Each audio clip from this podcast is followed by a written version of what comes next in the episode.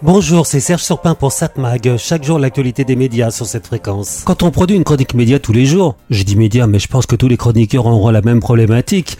Donc, produire une chronique quotidienne, ça veut dire avoir tous les jours des sujets à traiter, et cela de manière originale.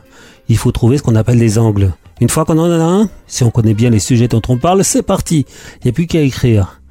Et surtout, il faut pas se répéter. Il faut aussi rappeler les bases, les évidences. Cela dit, il y a certains principes à rappeler. Comme me disait un de mes profs en fac, il faut savoir enfoncer des portes ouvertes. Mais donc trouver des sujets chaque jour. Cela dit, certains jours, on a plusieurs idées et on n'en traite qu'une seule. Donc on peut garder les autres pour plus tard. Et pour pas oublier, et moi je les écris sur une note dans mon smartphone. Et là, aux surprises, parfois on a des sujets qui de prime abord n'ont aucun rapport entre eux, mais qui finalement viennent se télescoper. En y réfléchissant, il y a quelque chose qui va dans le même sens. Je m'explique.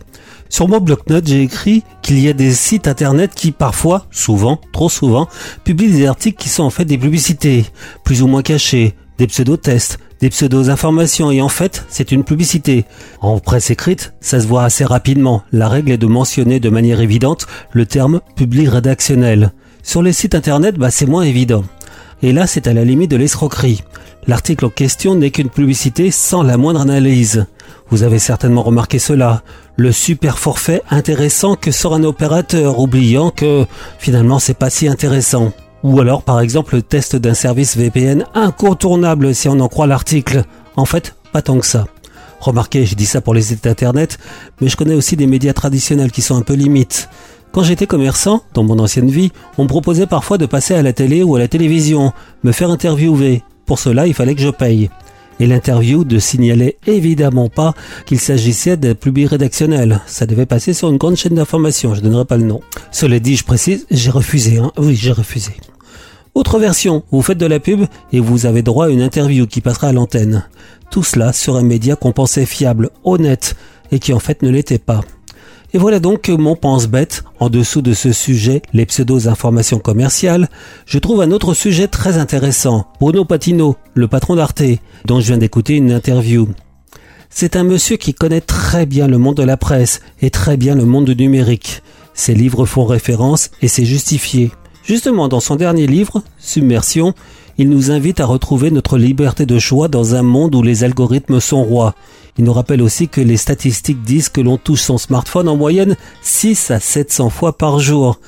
Et on n'est pas étonné quand il nous conseille de déconnecter de temps en temps. Mais il rappelait dans cet entretien, et certainement aussi dans son livre, que pour être bien informé, il faut avoir des médias fiables, qui soient des tiers de confiance, qui facilitent le choix de l'information, qui placent l'humain à trouver quelque chose que l'on ne cherchait pas. Et voilà donc, médias tiers de confiance. Et ça, ça va à l'encontre de cette idée, le public rédactionnel que l'on cache. Pour que la presse écrite reste un tiers de confiance, sa ligne rédactionnelle doit être fiable, stricte. Cela dit, j'évoque ici les publics rédactionnels qui se cachent, mais ça comprend aussi les autres intérêts plus ou moins cachés, économiques et même politiques. Entre parenthèses, j'évoque aussi par là la reprise des communiqués de presse, euh, sans la moindre analyse. Ça, c'est pas bien. Donc un média doit rester objectif. Bah, c'est difficile de rester à 100% objectif, mais il faut rester honnête. Euh, je sais, c'est pas évident, mais il faut tendre à le faire. 7 Mag, l'actu des médias. À voir ce soir sur la TNT vers 21h. Tiens, il n'y a pas de match. Bon, sur TF1, une série policière, Cannes Police Criminelle. Sur France 2, une autre série policière. Cette fois-ci avec Audrey Fleurot. Infiltré. C'est le cinquième épisode. France 3, un western, Frère, Sister. C'est un film de Jacques Audiard. Eh oui, un français. Oregon 1851, l'Odyssée impitoyable de Dauphrangin, chasseur de primes. Y a-t-il une rédemption possible dans l'Ouest sauvage? Charline la cure. Ellie en fait son Graal. France 5, un documentaire écolo peut-être. Une planète parfaite. M6, L'amour dans le pré, épisode 6.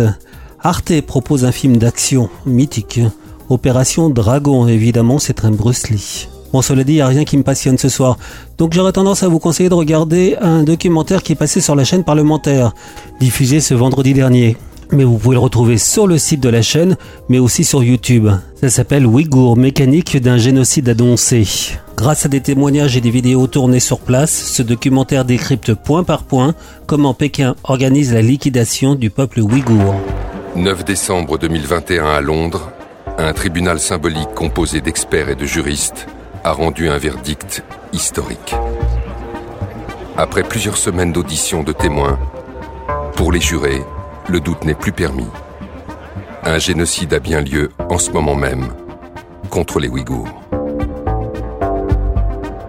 La réaction de la Chine tombe immédiatement. La Chine a raison sur un point. Le tribunal ouïghour de Londres n'a aucune compétence juridique, mais son impact n'en est pas moins considérable. Le verdict fait le tour du monde, et surtout convainc des parlements de valider officiellement le risque de génocide, comme à Paris, le 20 janvier 2022. Il n'est pas besoin de convoquer l'image du charnier, de la chambre à gaz ou de la machette pour établir la réalité d'un génocide. Le tribunal citoyen de Londres a démontré en décembre dernier que la politique du gouvernement chinois relève de la Convention de 48 sur le génocide. Alors je rêve aujourd'hui d'une assemblée unanime où chacun d'entre nous, en votant cette résolution, en reconnaissant ce génocide, fasse résonner jusqu'au Xinjiang, jusqu'en Chine, la voix de l'humanisme et de l'universalisme des droits humains. Merci. 175 votants, 170 exprimés pour 169, contre 1. La proposition est donc adoptée.